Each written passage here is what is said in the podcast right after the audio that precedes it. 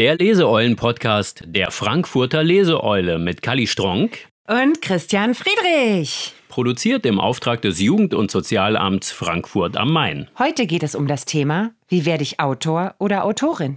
Hallo und herzlich willkommen zu unserem Leseeulen-Podcast. Hier sind wieder Kali. Und Christian. Hallo. Und äh, ja, Kali hat es gerade schon gesagt. Wie wird man Autorin oder Autor? Ähm, Kali, äh, verrate uns das. Du bist ja schon seit vielen Jahren Autorin. Wie macht man das? Ja, es gibt natürlich nicht nur einen Weg, Autor oder Autorin zu werden, ne? sondern bekanntlicherweise führen ja viele Wege nach Rom.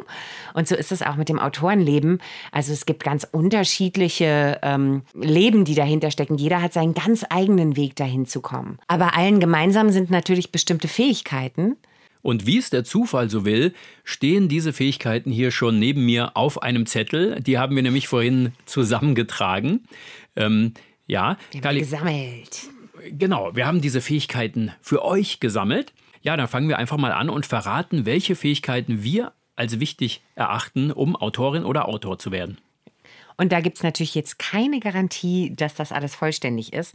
Aber ähm, wir wollen euch trotzdem mal einen kleinen Einblick geben, was wir für wichtig halten.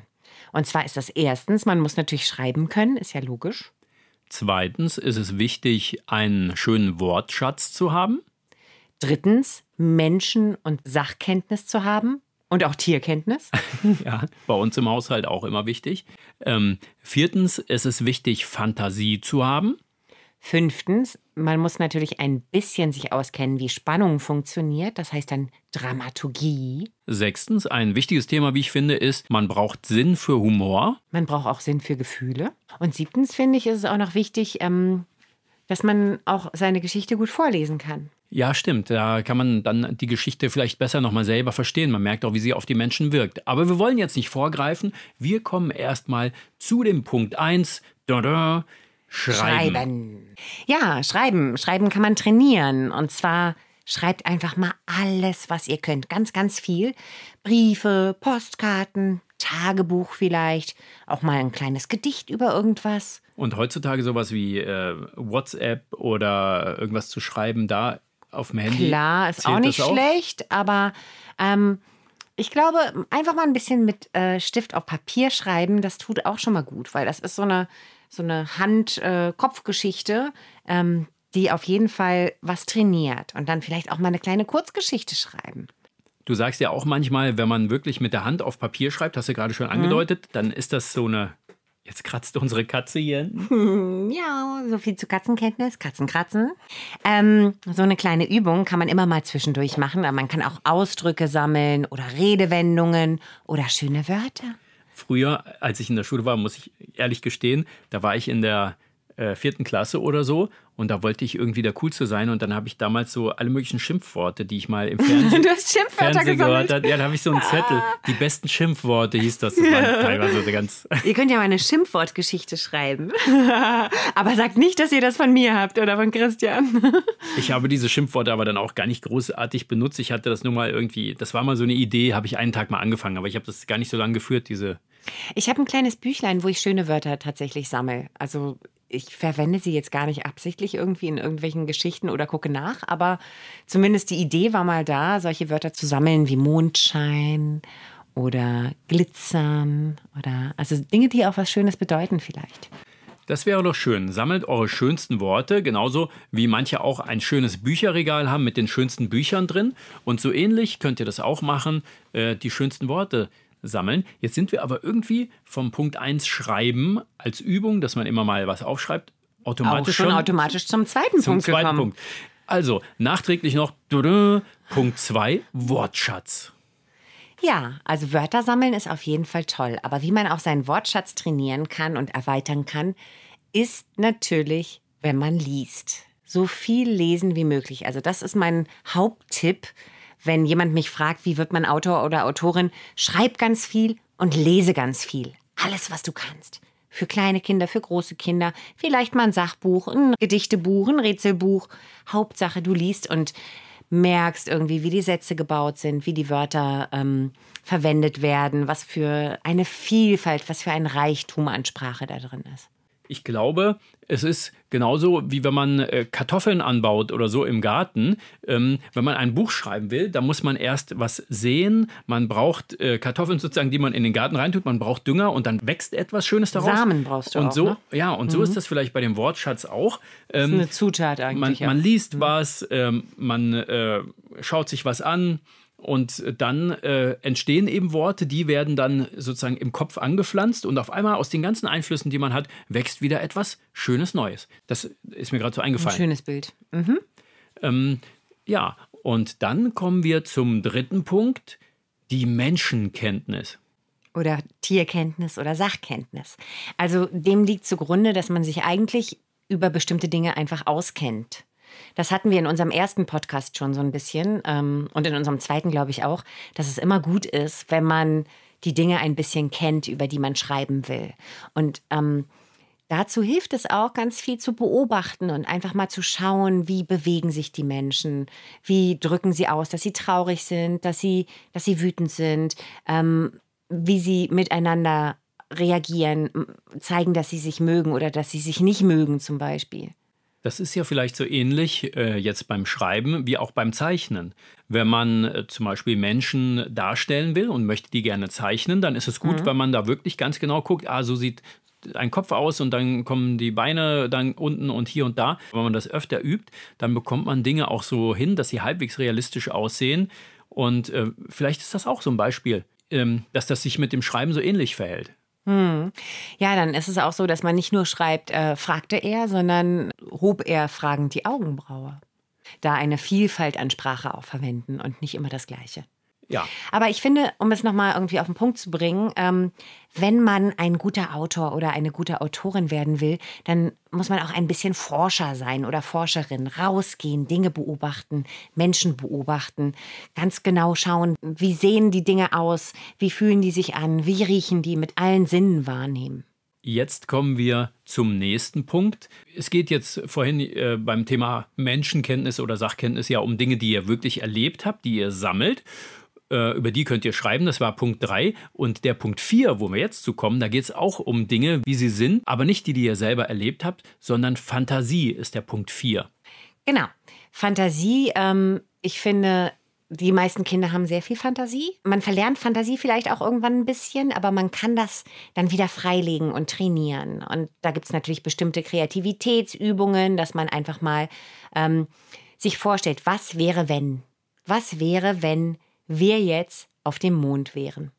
Oder was wäre, wenn in die Haustür plötzlich ein Räuber reinkommt? Und dann fängt die Geschichte an und in meinem Kopf passiert irgendwas. Und solche Fragen kann ich mir ähm, als Übung nehmen. Punkt 4, Fantasie. Okay, also das, was du gerade gesagt hast, das sind ja richtige Fantasieübungen, wo man die Fantasie trainieren kann, sozusagen wie im Sportunterricht. Da trainiert man, dass man laufen kann oder so. Autorenmuskeln trainieren sozusagen im Hirn. Und so könnt ihr eben alle möglichen fantastischen Ideen und eure Fantasiekräfte äh, stärken. Kommen wir zum nächsten Punkt, oder? Ja, also wir haben jetzt schon durchs Schreiben einen äh, tollen Wortschatz, wir haben Menschenkenntnis, wir haben Fantasie, aber wenn wir das alles zusammenwürfeln, ist es vielleicht noch ein bisschen durcheinander. Und deswegen heißt der nächste Punkt, Dramaturgie. Dramaturgie ist ein Fachbegriff ähm, und bedeutet, dass man die Handlung in eine bestimmte Reihenfolge bringt, dass sie auch spannend wird. Und äh, dramaturgische Kenntnisse, äh, wie Spannung funktioniert, das kann man natürlich am allerbesten mal in so einem Schreibkurs lernen. Es gibt auch Schreibkurse für Kinder und ähm, die machen auch ganz viel Spaß. Wir geben nämlich auch ab und zu Schreibkurse, Christian und ich, und das machen auch andere Autorinnen und Autoren. Und da könnt ihr so ein bisschen lernen, wie das funktioniert. Das kann ich auf jeden Fall empfehlen. Einfach mal ausprobieren und gucken, ähm, wie fühle ich mich damit. Und ähm, wenn man schreibt, dann ist es so, dass man vielleicht irgendwie eine Balance hat zwischen Schreiben lernen und einfach nur schreiben, weil man schreibt. wie meinst du das jetzt? Das habe ich nicht so ganz verstanden. Also Ähm, es gibt Phasen, in denen man das Schreiben lernt und es gibt Phasen, in denen man einfach nur schreibt. Also ich merke das selber. Ich habe sehr viele Kurse besucht und habe aber zwischendurch auch Zeiten, wo ich einfach merke, ich muss jetzt erstmal die Sachen in meinem Kopf rauslassen. Und ähm, da wäre jeglicher äh, Input, jegliche neue Idee oder Anleitung, wie anderes machen oder ich finde Anleitung ist auch das falsche Wort, eher so ähm, Schreibwerkzeuge kennenlernen die man dann verwenden kann. Ähm, das ist wichtig, aber ähm, irgendwann muss man sich davon auch lösen und einfach aus dem Gefühl rausschreiben. Ah, okay. Das bedeutet vorher sozusagen das Werkzeug lernen, das Handwerkszeug, mhm. wie schreibe ich und dann aber auch irgendwann so viel schreiben, dass man nicht immer nur denkt, ja, jetzt muss ich die Einleitung schreiben und jetzt den Hauptteil, sondern dass es vielleicht einfach so fließt beim Schreiben. Das mhm. könnte dann mhm. der Weg sein. Jetzt kommen wir zum Punkt Nummer 6, Humor. Was ist daran wichtig, Kali?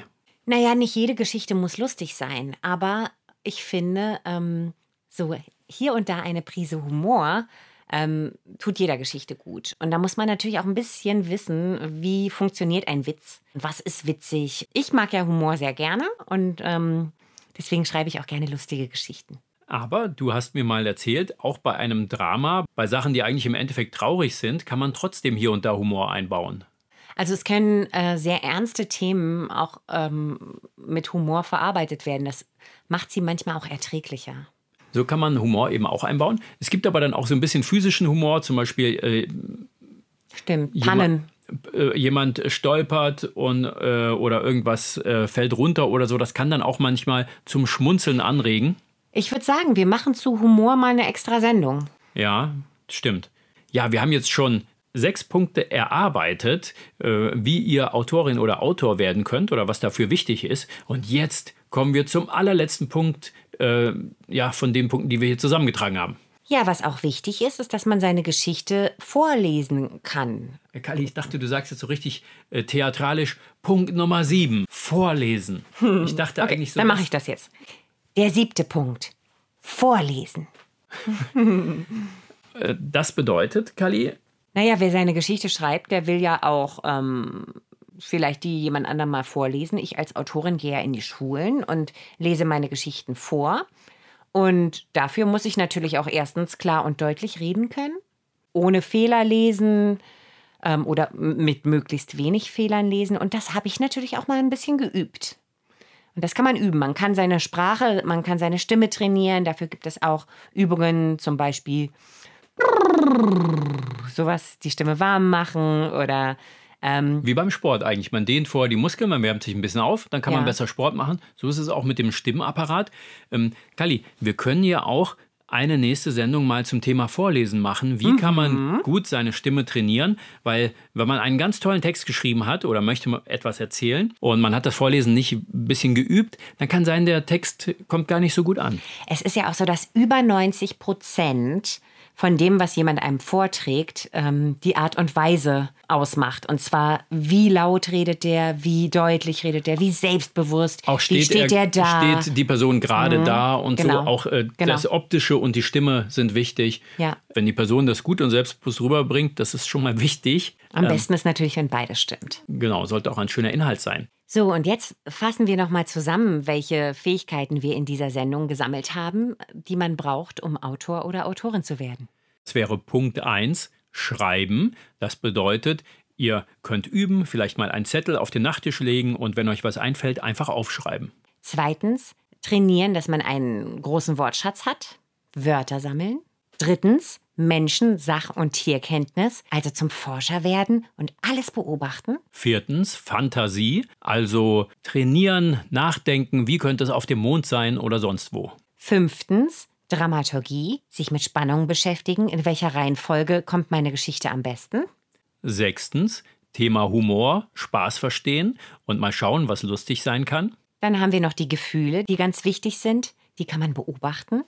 Und das dann auch in die Geschichte einbauen. Und dann siebter Punkt. Vorlesen. Üben, wie man am besten liest, dass die anderen auch gerne zuhören. Das waren unsere Punkte, das waren unsere Fähigkeiten, die wir heute zusammengetragen haben. Wir verabschieden uns. Und äh, wir freuen uns auch, wenn ihr uns mal eine E-Mail schreibt, wenn euch noch was einfällt, was ein Autor oder eine Autorin unbedingt braucht, was wir vergessen haben. Oder einfach so, schreibt an leseeulenpodcast.friedrichundfreunde.de. An meiner Seite Christian.